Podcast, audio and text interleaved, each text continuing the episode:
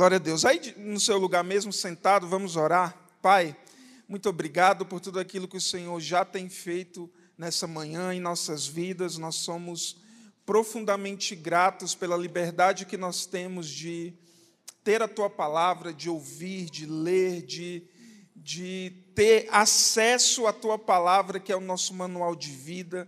Nessa manhã, Pai, agora nesse momento nós clamamos que o Senhor derrame sobre nós, continue derramando sobre nós sabedoria, revelação, que aquilo que for compartilhado possa fazer diferença em nossa vida, que possa mesmo, para aqueles que precisam, despertar é, para algo que o Senhor quer fazer em nós e através de nós. Em nome de Jesus, amém e amém. Quem está feliz aí? Misericórdia, a felicidade de vocês está muito. Eu sei que é domingo de manhã, mas a gente já teve louvor poderoso, palavra poderosa. Para quem não estava, nenhum dos dois conseguiu ainda dormir um pouquinho mais. E você assim está com essa felicidade meio. Está parecendo a felicidade de Jonas indo para para Nínive. Aquela felicidadezinha velha do começo é, é. Quem é que está feliz aí? Glória a Deus. Eu gosto é assim, eu gosto é assim. Muito bom. A justa cooperação de cada parte. Vamos falar um pouquinho sobre isso, então abra sua Bíblia comigo em Efésios 4, verso 15 e 16. Efésios 4, 15 e 16.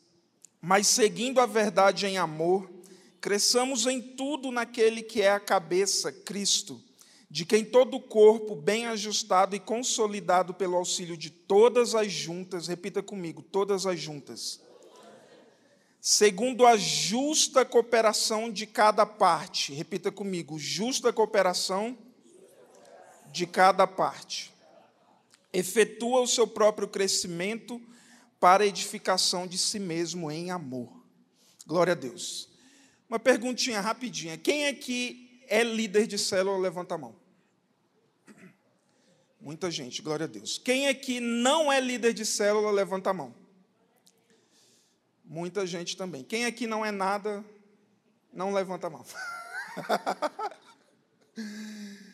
é, quem aqui já ouviu falar sobre o princípio de Pareto? Levanta a mão. Olha, muito pouca gente.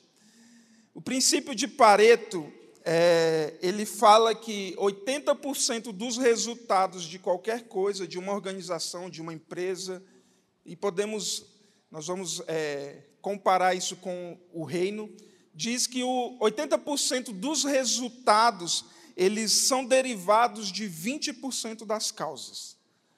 Ou seja, quase tudo que uma empresa produz é resultado de 20% dos esforços trazendo para a nossa realidade aqui de igreja, é como se quase tudo que nós fazemos como igreja local, 80% de tudo aquilo que nós fazemos, células, encontros, cultos e tudo mais que você imaginar, fosse resultado do esforço de 20% de nós.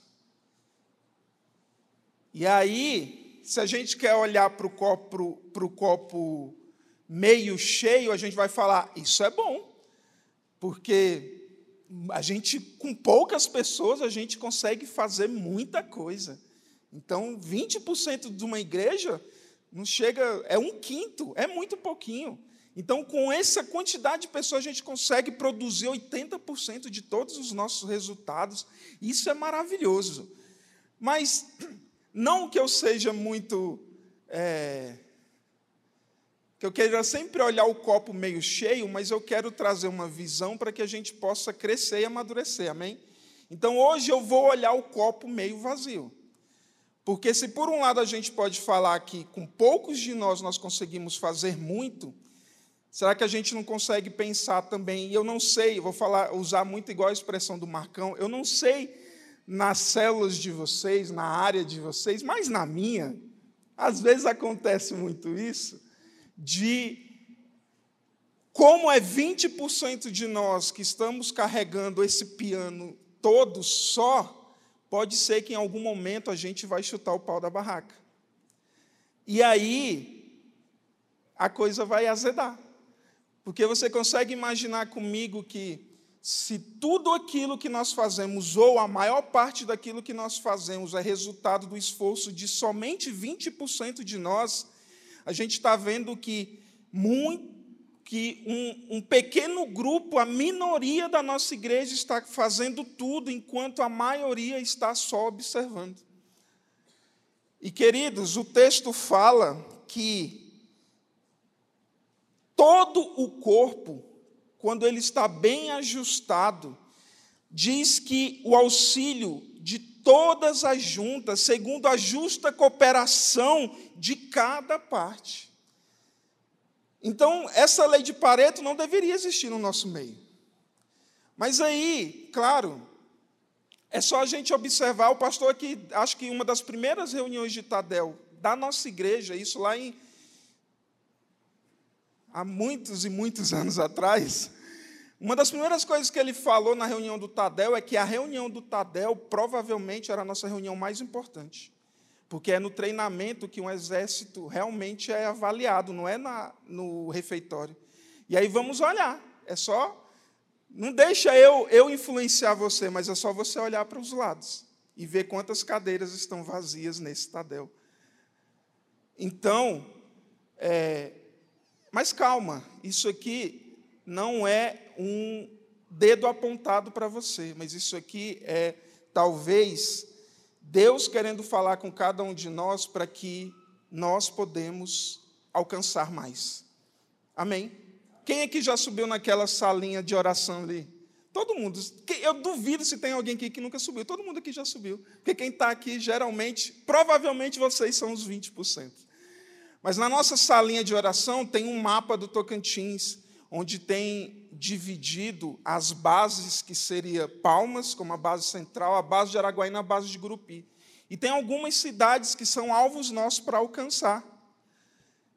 Nós estamos aqui, Palmas, Tocantins, nós estamos com a Paz Church no Tocantins há 13 anos, se eu não me engano. A idade é essa. Nós já alcançamos muito, já? Amém? Mas nós poderíamos já ter alcançado muito mais. A gente poderia estar mais longe se cada parte cooperasse com aquilo que cada parte pode cooperar. E quando eu falo isso, eu, mais uma vez eu falo, eu não sei na área de vocês, eu não sei na célula de vocês, mas eu tenho sim preocupação de algum dos meus líderes chutar o pau da barraca. Eu tenho essa preocupação, porque eu vejo que muitos estão sobrecarregados. Eu não sei na área de vocês, eu não sei nas células de vocês, mas eu tenho célula que por um tempo não multiplicou porque não tinha líder. Eu tenho líder que está liderando duas células, sendo que uma precisa multiplicar e não multiplica porque não tem líder. Aí a gente vai falar, ah, mas esse líder não está gerando líderes. Meu querido, isso aqui é um treinamento de líderes. Cadê a turma? O convite é feito para todo mundo. Cadê o pessoal? Amém? Então, é, nós estamos fazendo muito, nós estamos avançando, nós estamos crescendo, glória a Deus, expandimos já um, algum tempo para Luzimangues, expandimos para Porto, agora para Oreni, mas, cara, glória a Deus por aquilo que nós já fizemos, mas eu quero dar muito mais glória a Deus por aquilo que nós ainda podemos fazer, desde que todos, segundo a, jun, a justa cooperação de cada parte. E você concorda comigo que a caminhada poderia ser bem mais leve e agradável se o peso fosse distribuído entre todos? Eu não vou nem pedir para aqui para o pessoal levantar a mão, porque eu não quero constranger aqueles que estão fazendo muito. Mas, cara, se eu pedisse aqui para alguém, para o pessoal levantar a mão, quem está se sentindo sobrecarregado, hum, talvez a gente ia ter muitas mãos levantadas hoje. E, por um lado, é bom, porque é a lei de Pareto, poucos de nós estamos conseguindo fazer muita coisa, mas, por outro lado, pode ser que muitos desses que estão sobrecarregados estão só aguardando a oportunidade de chutar o pau dessa barraca e entregar tudo. E em nome de Jesus isso não vai acontecer, porque os outros 80% Deus vai tocar no coração dessas pessoas, para que ajudem a carregar esse peso. Mateus 11:30 fala que Jesus diz que o meu jugo é suave e o meu fardo é leve. Nesse texto, no versículo anterior, é, Jesus diz que aqueles que estão cansados e sobrecarregados levem esse peso e deixem diante dele, que ele vai dar descanso. Glória a Deus por isso, porque nós temos Jesus que vê as nossas dificuldades, ele enxerga os pesos que nós estamos carregando e ele fala que nele nós encontraremos descanso. Glória a Deus por isso. Mas aí o verso seguinte, que é esse do verso 30, fala que o jugo dele é suave e leve. Ou seja, Jesus está falando que ele tem para nós um peso mais agradável. Você já parou para se perguntar: será que Jesus não quer te usar para dar alívio a outras pessoas? Será que nós, como igreja, e eu falo disso os que estão aqui, mas também aqueles que não estão, mas a, a mensagem está sendo gravada, você pode enviar o link para eles depois. Aqueles que não estão aqui, será que o Senhor já tocou no coração deles, ou eles já pararam para pensar que talvez eles são a oportunidade de que os demais tenham e possam desfrutar desse jugo suave e leve que o Senhor nos promete? Porque nós somos corpo, amém? Todos nós somos corpo, somos corpo de Cristo. Cada um é um membro, cada um faz a sua função, mas todos nós somos corpo. Ele é o cabeça. E se, e se a Bíblia fala que ele tem para nós um jugo suave e leve, eu imagino que eu quero, eu quero crer e eu eu tenho essa plena convicção, na verdade, de que Jesus quer e Ele pode nos dar esse fardo suave, esse, esse jugo leve, distribuindo as, os nossos afazeres entre todos nós. Eu sei que, eu não sei se é só na área, na minha área, não sei se isso acontece na área de vocês e na célula de vocês, mas, cara, pensa numa dificuldade, às vezes, nós temos de encontrar é, voluntários para o Pais Kids. Só que as nossas células, muitas têm 10 pessoas, 15, 20, tem as células do Hélio, está quase uma igreja lá do norte, glória a Deus por isso. Né? Igreja, as fotos de células grandes, cara, eu, eu, eu, jogo essa bênção sobre cada uma de nossas células, amém? Células gigantes, crescentes, pulsantes.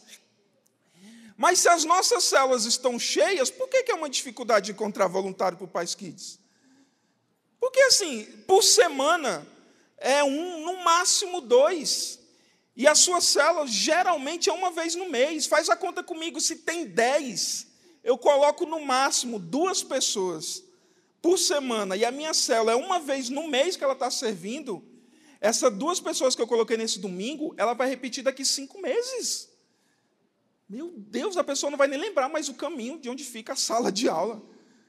Mas por que, que é essa dificuldade? Por que, que todo domingo a gente tem que ir lá implorar, quase que se humilhar, quase pagar para o irmão ir lá servir na salinha do Pais Kids? Provavelmente é porque essa bendita lei de Pareto está permeada no nosso meio. Mas, queridos, maior do que esse princípio de Pareto, maior do que essa lei de Pareto é a lei dos céus. A lei da palavra de Deus que fala que, na medida que cada parte faz a sua parte, na medida em que todos estão envolvidos naquilo que Deus está fazendo. Deus não deu seu filho para morrer na cruz por 20% de nós. Deus não é dono de 20% de nós. Ou ele é dono de todo mundo, ou então, meu amigo, eu sinto muito, talvez eu não vou ver muitas pessoas lá no céu. Sinto muito por quem não estiver lá. Porque se Deus é dono de todo mundo, mas só tem 20% fazendo, ou Deus não é dono de todo mundo, ou nem todo mundo ainda entregou realmente a vida para o Senhor.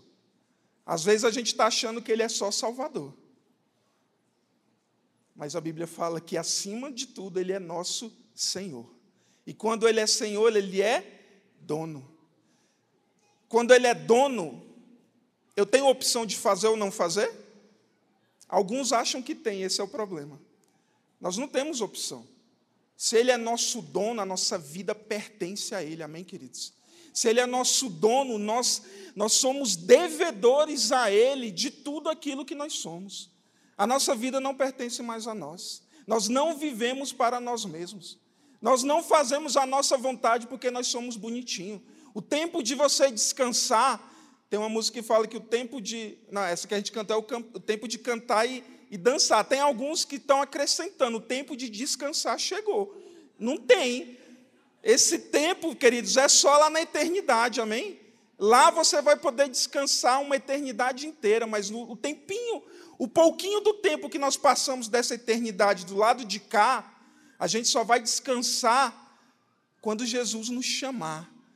E se tem alguém aqui que quer descansar hoje, vamos orar por você. Eu oro para que Jesus te leve. Eu não vou fazer isso por ele, mas ele pode. Eu oro para que ele te leve para você descansar eternamente lá no céu. Amém?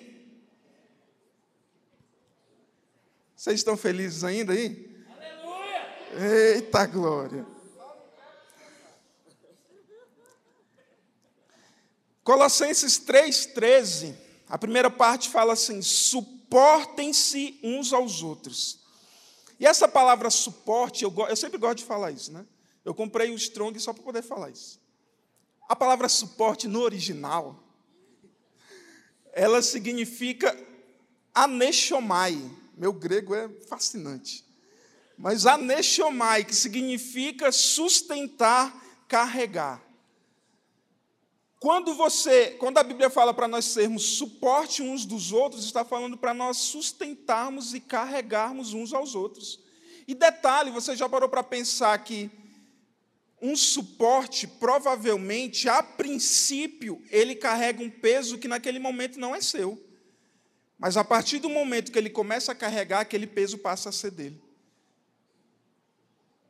Aqui, ó, deixa eu te falar. Talvez, não sei se todos conseguem ver, mas aqui, ó, como é o nome daquele treco ali? Hã? Grid. Grade. Ground. Meu Deus. É, grid é no sertanejo. Grade é no português, ground no inglês. Então, aquele negócio ali, ó, tá sustentando aqueles dois movies. É isso que é assim? É. Aqueles dois negócios que iluminam a gente ali. Provavelmente o lugar que você compra o ground é diferente do lugar que você compra o move. É separado, um não tem nada a ver com o outro, mas vocês concordam comigo que ali agora é uma só peça, que um depende da outra para. Sem o move, o ground não teria nada para fazer ali. Vai estar tá fazendo o que ali? Ele não, tem, não teria função.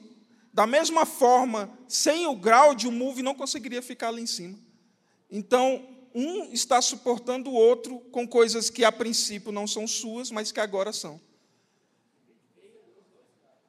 Aí, disse: haja luz e a luz veio. Então, suportar uns aos outros é justamente isso, é nós sabermos que a princípio o peso não é meu, mas a partir do momento que eu me envolvo, ele passa a ser. A obra que o Senhor está fazendo aqui na terra, você pode até a princípio achar que não é sua. Mas a partir do momento que você entende que você é, é propriedade de Deus, e detalhe, propriedade exclusiva, que é o que a Bíblia fala, a partir do momento que você entende que é propriedade de Deus, a obra dele passa a ser a sua. E quando a obra do Senhor passa a ser a minha obra, eu não tenho como dizer que, cara, a obra do Senhor, sabe? A obra do Senhor está tão mequetrefe, está tão devagar, a gente não está avançando quanto poderia. Eu tenho que falar, cara, a minha obra está mequetrefe, a minha obra está devagar, eu não estou avançando quanto eu poderia. É você tomar posse daquilo que o Senhor colocou sobre suas mãos. Meu Deus, deu um trem diferente aqui agora. Mas é você entender que se o Senhor te chamou para fazer algo, esse algo não é mais somente do Senhor, esse algo é seu. E quando algo é seu, você dá todo o seu suor e o seu sangue para que esse algo seja bem feito. Queridos, eu não, eu não tenho veia para empreendedorismo. Não tenho, mas eu duvido que alguém que, é, que tenha esse, esse chamado de empreender, ele não dá até o seu último esforço para que esse algo avance. Quem é que é o empreendedor que não está nem aí com o seu empreendimento? Levanta a mão aí, só para mim orar para que Deus tenha misericórdia da sua vida. Não tem, cara. Todo, eu, todos os amigos que eu tenho que, que mexem com empreendimentos, cara, eles madrugada e, e, cara, eles estudam e correm atrás e vão querer saber e se juntam com pessoas para poder ajudar e eles querem ver o seu empreendimento avançar. Sabe qual é o maior empreendimento do universo? É a obra do Senhor e Ele nos chamou para fazermos parte disso. O problema é que só 20% de nós estamos escutando, quando a obra é de todos. A obra é de todos. Vocês ainda estão felizes aí? Glória a Deus. Eclesiastes 4:9 fala que é melhor ter companhia do que estar sozinho, porque maior é a recompensa do trabalho de duas pessoas. Queridos, há maior recompensa na cooperação. A palavra de Deus fala que há maior recompensa na unidade. Há maior recompensa quando todos estão envolvidos. Há maior recompensa quando nós entendemos que nós não fomos chamados para ser esquenta-banco. Eu, eu acho que eu já falei isso aqui, eu falo isso em todo lugar. Mas é, quando eu namorava com a Jaque, isso faz pelo menos uns 12 anos, mas a Jaque uma vez, eu não sei se intencionalmente ou ela queria saber assim, o que, que se passava no meu coração, mas ela me perguntou assim, Cristiano, tem alguma coisa que pode te fazer desviar dos caminhos? E eu, diante da minha namorada, você acha que eu ia mostrar fraqueza? Eu falei, mas, mas é claro que não. Sou apaixonado pelo Senhor. Olha, nada nesse mundo é capaz de me fazer sair dos caminhos do Senhor. Isso pelo menos 12 anos atrás. E aí, a maioria de vocês sabem, em 2016 nós éramos área na estrutura da igreja, eu e a Jaque já era área, a gente cuidava de uma série de células, a gente estava com o Arthur, recém, recém, não tão recém-nascido, mas o Arthur ainda era pequeno, a gente estava nesse frenesi de programação, o Tadel ainda era terça-feira naquela época. Então a gente tinha programação segunda, terça, quarta, quinta, sexta, sábado e domingo. Não tinha um dia à noite que nós tínhamos folga. Sabe, nessa loucura de fazer, fazer, fazer e fazer. A gente não estava dando conta mais, a gente foi e decidiu é, dá um tempo e a gente entregou as nossas responsabilidades, a gente não, não era mais nada. Por favor, a última, eu lembro que uma vez eu falei isso e teve alguns irmãos que acharam que eu estava é, promovendo isso, que era para a pessoa fazer isso. Não estou falando para você fazer isso, amém? Por favor, se você depois chutar o pau da barraca, não vai dizer que fui eu que falei que era para você fazer. Então, voltando aqui, é, e aí a gente passou um tempo sem falar, a gente era só discipulado, nem para a célula a gente ia o pastor Jacques e a pastora Meira eram nossos discipuladores, eles continuaram nos acompanhando. Queridos, depois de uns dois, três meses, eu me lembrei daquela pergunta lá que a Jaque me fez, teria algo que poderia me fazer desviar. E naquele dia eu falei que não, nada poderia. Nesse dia, depois de uns dois, três meses de não estar fazendo nada na igreja, eu entendi que ser esquenta-banco poderia me afastar do Senhor eu entendi que se eu não estivesse fazendo nada pelo reino, aquilo iria me afastar do Senhor. Porque quando eu tenho tempo de sobra, eu tenho tempo de sobra para fazer muita coisa. Quando eu não estou trabalhando no reino, a palavra de Deus já fala o seguinte: que seja o seu sim, sim, o seu não, não, o que passar disso vem do maligno. A palavra de Deus também fala que não existe meio termo. Ou você é a favor dele ou você é contra. Se naquele momento eu não estava sendo a favor, eu estava sendo contra. E isso iria me levar para o inferno. Então, queridos, ser esquenta-banco é o estágio antes de você entrar no metrô do Satanás. Porque não foi para isso que o Senhor nos chamou. O Senhor nos chamou para a gente ficar aqui todo o, o, eu não sei se foi o, foi o Eduardo que falou que, que, na verdade, o culto de domingo, cara, é o, é o, é o raso. A gente vem aqui para ouvir algo de alguém que buscou na palavra do Senhor algo para compartilhar. É bom, é bom, glória a Deus, maravilha, perfeito. A Bíblia fala para não deixarmos de congregar, mas aquilo é o, é o raso, é a piscina de criança. O fundo é nós, é cada um de nós buscando nosso, no nosso tempo com Deus. E digo mais, Aquilo que nós fazemos fora daqui nos ajuda a caminhar, na verdade, a perder o controle nessa profundidade do Espírito Santo. Porque quando a gente perde o controle, significa que Ele está nos controlando. Então, maior recompensa há quando nós estamos envolvidos naquilo que Deus está fazendo. Êxodo 20 fala do conselho de Jetro. Jetro era sogro de Moisés. É justamente isso que eu estou falando. Moisés estava parecendo uma galinha sem cabeça, correndo para tudo quanto é lado, tendo que resolver tudo de todo mundo, um milhão de pessoas, e ele tendo que atender de um por um para saber as suas necessidades, resolver as suas contendas. Jetro, com muita sabedoria, guiado por Deus, eu creio, olhou para Moisés e falou: Cara, senta e escuta uma palavrinha de sabedoria. Distribua os afazeres com outras pessoas, porque sozinho você não vai dar conta. O conselho de Jetro se resume a isso. Levante pessoas para carregar esse peso junto com você. Levante pessoas para que essas pessoas possam, juntamente com você, estarem entrelaçadas naquilo que o Senhor quer fazer através de você. E, e Moisés assim o fez. E, cara, mudou drasticamente a vida de Moisés. Por quê? Porque ele distribuiu os afazeres com aqueles que estavam lá, do lado, mas ninguém fazia nada. Moisés tinha que resolver tudo.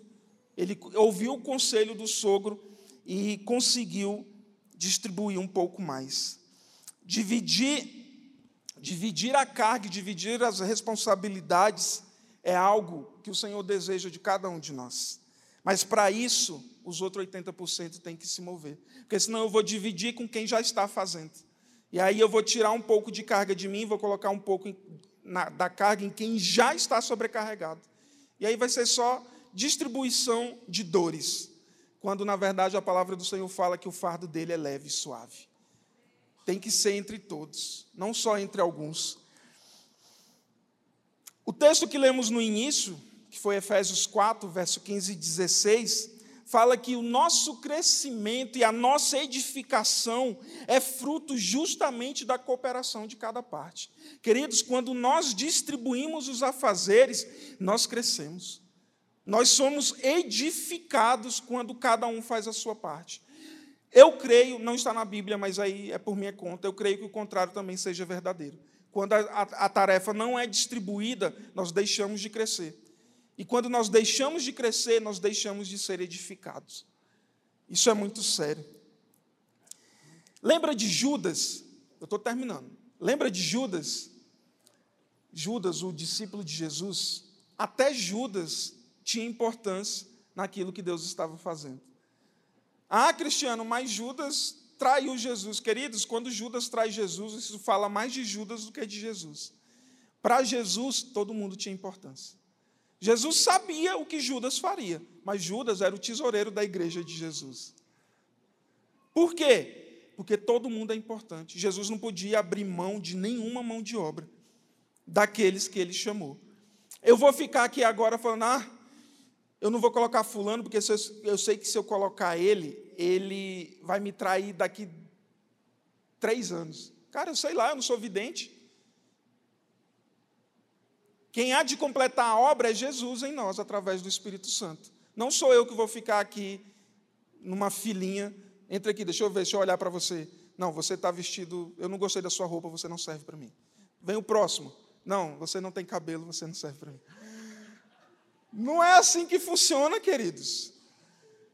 Jesus contava até com Judas, que foi o traidor. Quem somos nós para dizer que fulano serve ou deixa de servir? Claro, nós colocamos o, o, o, o conglomerado de aperfeiçoamento que a igreja disponibiliza para que a pessoa não chegue cru. Não é para a gente ficar selecionando quem pode e quem não pode, é para que a pessoa saiba o que está fazendo quando ela estiver fazendo. É para isso que servem os cursos, é para isso que serve o Tadel, é para isso que serve a EMP. É para isso que serve discipulado, é para aperfeiçoar os santos, não é para fazer seleção de quem presta e quem não presta. Se fosse nós, a gente não teria colocado Judas no nosso time, Jesus colocou. A Bíblia, em 1 Coríntios 3,9, fala que nós somos cooperadores de Deus. Esse é um atributo que o Senhor colocou sobre cada um de nós. Todos nós cooperamos com aquilo que Ele está fazendo. Quem separa o joio do trigo não somos nós. O problema é que nós estamos tão preocupados em fazer essa seleção, estamos deixando de nos preocupar em plantar mais sementes para que mais trigo cresça. A gente está deixando de fazer aquilo que o Senhor pediu para que nós fizéssemos, estamos nos preocupando em fazer aquilo que é parte do Senhor. Quem vai separar o joio do trigo, queridão, irmãos amados? Chuchus.